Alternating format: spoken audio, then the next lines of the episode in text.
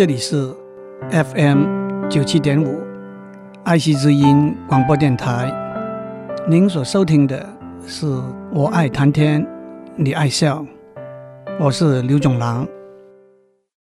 二零零五年六月，在美国 Stanford 大学的毕业典礼上面，苹果电脑的 CEO Steve Jobs 为 Stanford 大学的应届毕业生做了一篇很感人的演说。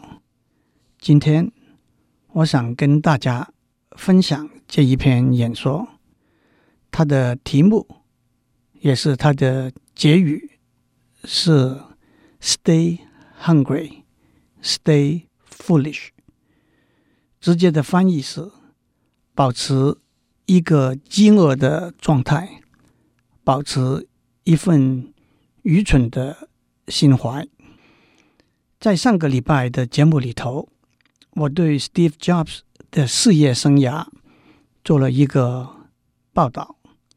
一方面是想透过 Steve Jobs 的事业生涯，看到三十多年以来个人电脑科技发展的片段；另一方面是为今天的节目做一个背景的介绍。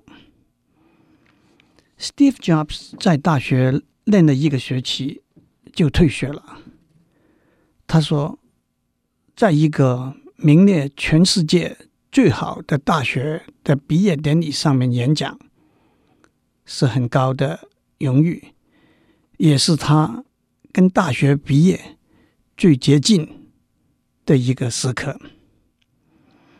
在这篇演说的开始，Steve Jobs 说：“今天我要为大家讲我生命里头的三个故事，没有什么了不起，三个故事而已。第一个故事。”是关于把点连起来，connecting the dots。Steve Jobs 是一个未婚妈妈的小孩，他妈妈念研究所的时候，跟一位政治系的教授生了他。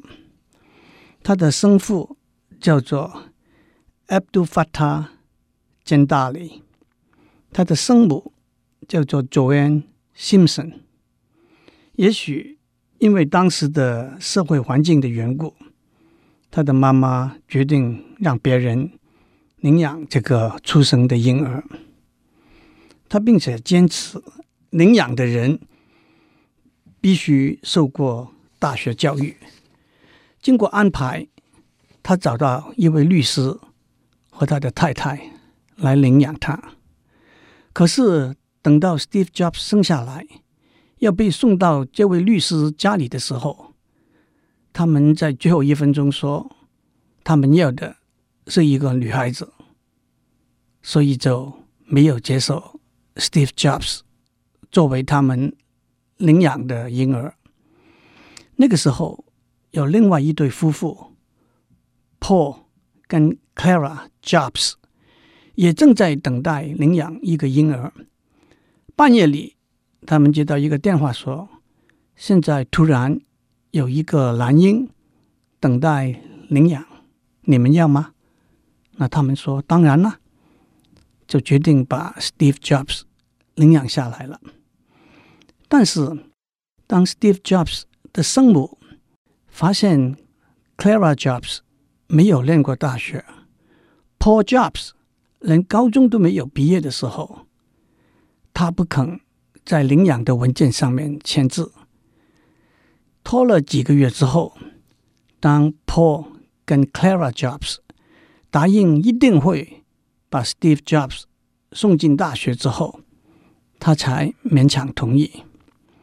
Paul Jobs 是个机械工人，后来的确启发了许多 Steve Jobs 在机械和电机方面的兴趣。Steve Jobs 的生父母后来结了婚，再生了一个女儿，那就是 Steve Jobs 的妹妹，叫做 Mona，现在是一个有点名气的小说家。Steve Jobs 一直称呼 Paul and Clara Jobs 是他的父母。假如有人在他的面前叫他做 Steve Jobs 的养父跟养母的时候，Steve Jobs 会不高兴，常常拂袖而去。Steve Jobs 的家在美国 California 的 Mountain View。他在那边读小学和中学，可是，在课堂里头，他并不是一个好学生。十七岁的时候，Steve Jobs 上大学了，他进了在 Oregon 州的 Reed College（R-E-E-D），那是一个很小、很有名、也很贵的学校。他练了一个学期，发现他父母毕生的积蓄。都给他花在学费上面了，他也不知道他想干什么，也不觉得念大学会怎么样帮忙他搞清楚他要干什么，所以只练了一个学期，他就退学了。但是 Steve Jobs 在退学之后，并没有马上离开 Reed College，他还继续在那边混了一共两年，他没有宿舍住。所以他在朋友的房间里头打地铺，他去捡 Coca-Cola 的瓶子，每个空瓶子换五分钱，凑起来吃饭。每个礼拜天，他要走好几里路去吃一个宗教团体免费提供的礼拜天的晚餐。他说，他用他的直觉、他的好奇心、他的胆量。去发掘新的东西。他举了一个很有趣的例子：他在 Reed College 退学之后，就没有选读必修课程的压力。他跑去旁听一门在学校里面很有名有关英文书法的课。在这个课里头，他学到不同的字体、不同的字形，学到字母跟字母之间空间的配合，学到书法的艺术观和历史观，这好像是一门没有用，特别是跟 high tech 没有关系的课。可是十年之后，当 Steve Jobs 设计 Macintosh computer 的 graphical user interface 图形使用者界面的时候，这些知识就完全派上用场了。而且不但是 Macintosh 的人机界面有很漂亮的字体，因为 Microsoft Windows 的 GUI 是从 Macintosh 那边抄过来的，所以 Windows 上面也有很漂亮的字体。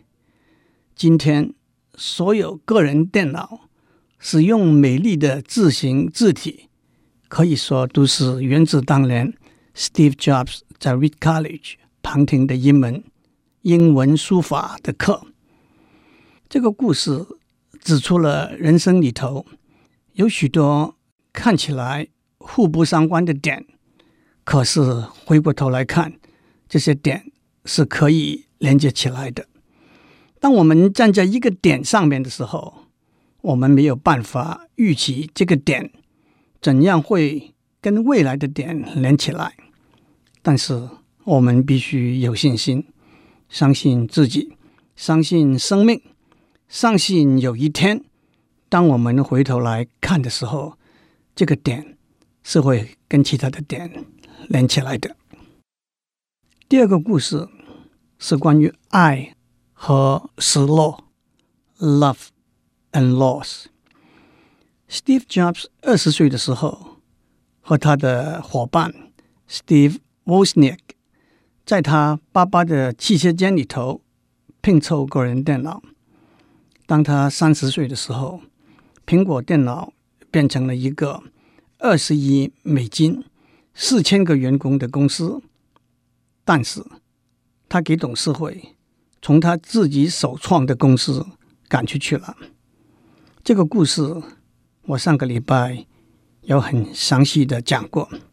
当苹果电脑公司快速成长的时候 Steve Jobs 到 Pepsi Cola 这个公司，请了一位叫做 John Scully 的总经理到苹果电脑去当总经理，但是不到两年，由于他们理念不合，董事会决定支持 John Scully，就把 Steve Jobs 的权利和责任全部拿掉，Steve Jobs 就离开了 Apple Computer。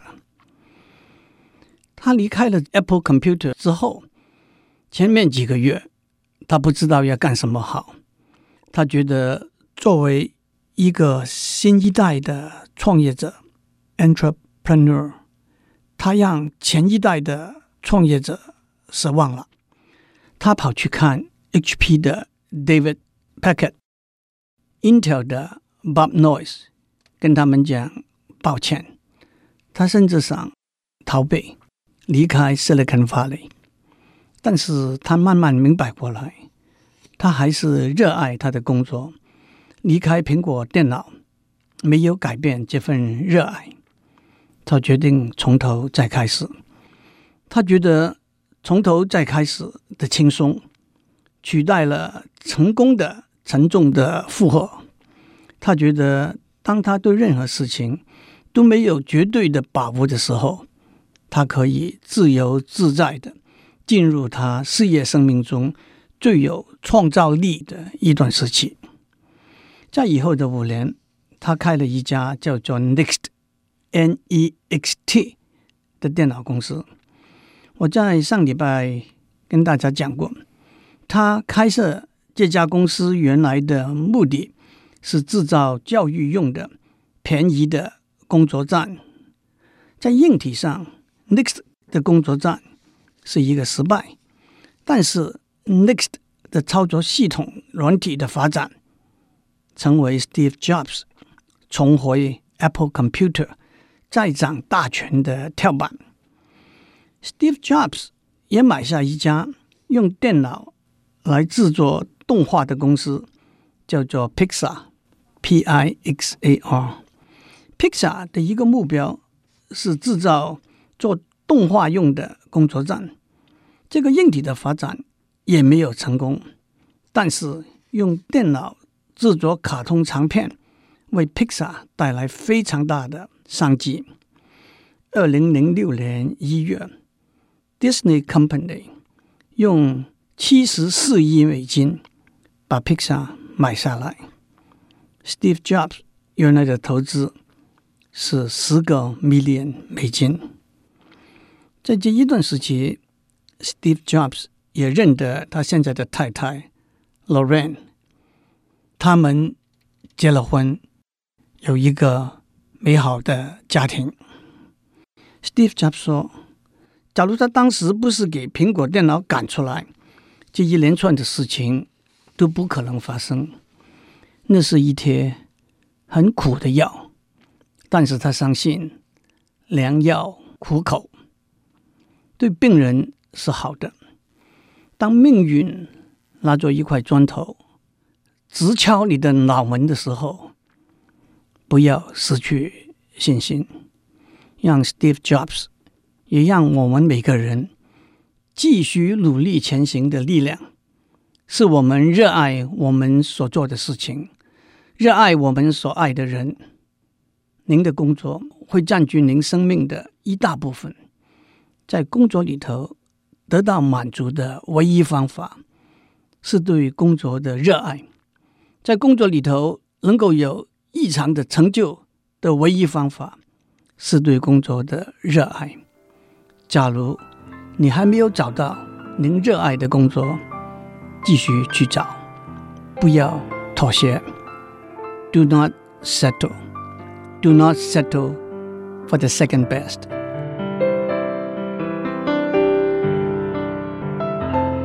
在 Steve Jobs 的演说里头，他讲的第三个故事是关于死亡，about death。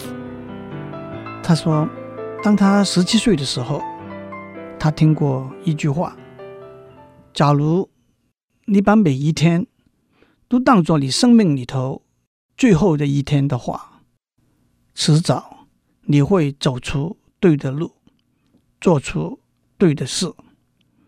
多年以来，他每天早上对着镜子，问他自己：假如今天是我生命里头最后的一天，我会不会去做今天我安排了要做的事？如果一连有好几天，答案都是不会的话，他知道他应该改变他的方向了。记得。自己的时间是有限的，记得死亡不久就会来临，是帮助我们做重大决定的最好的工具，是帮助我们跳出害怕失败的陷阱的巨大的助力。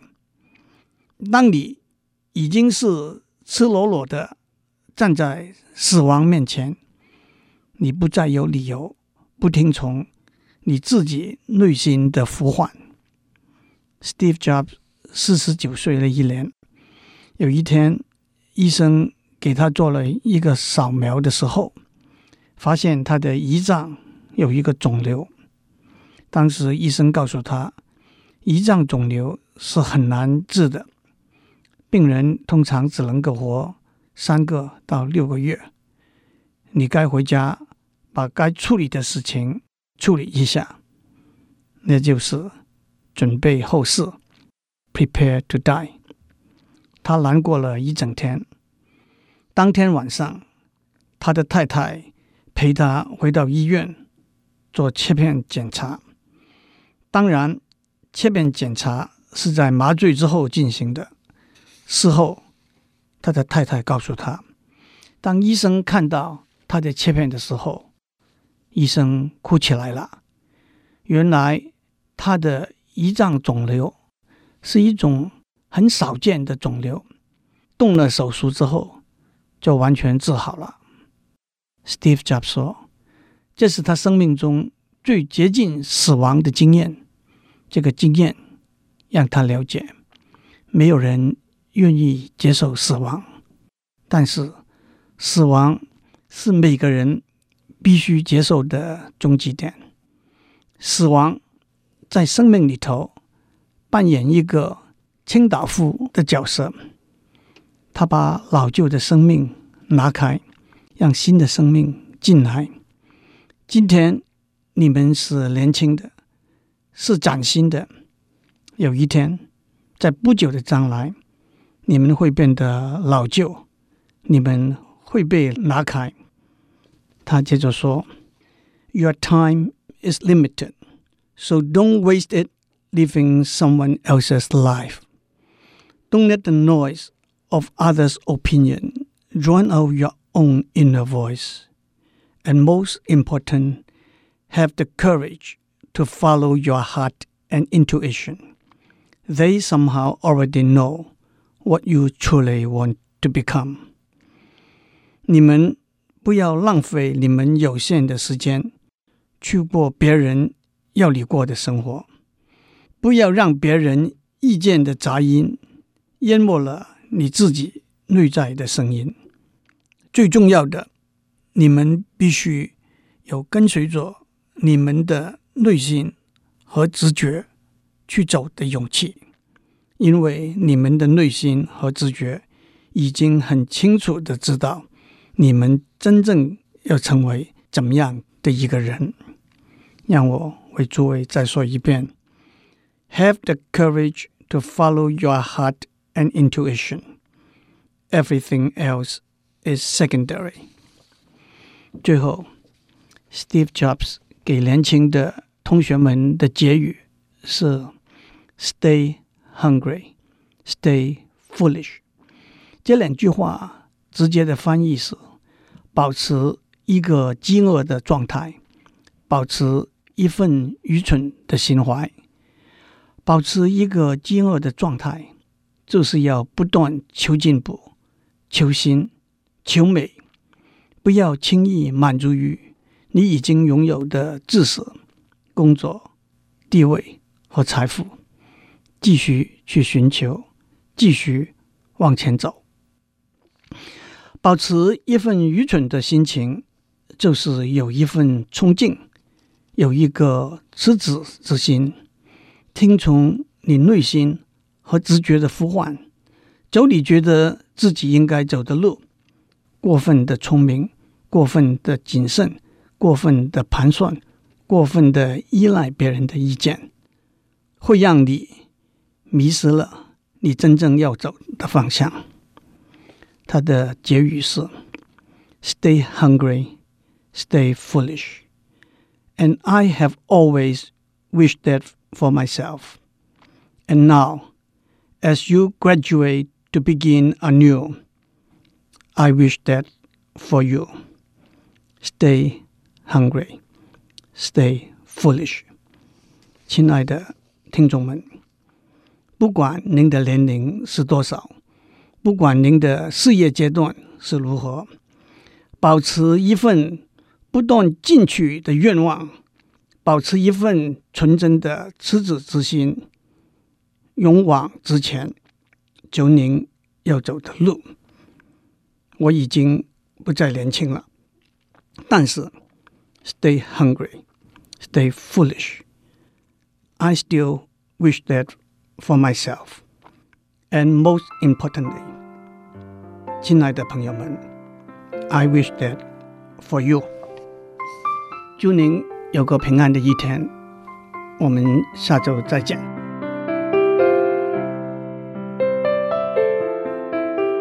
以上内容由台达电子文教基金会赞助播出。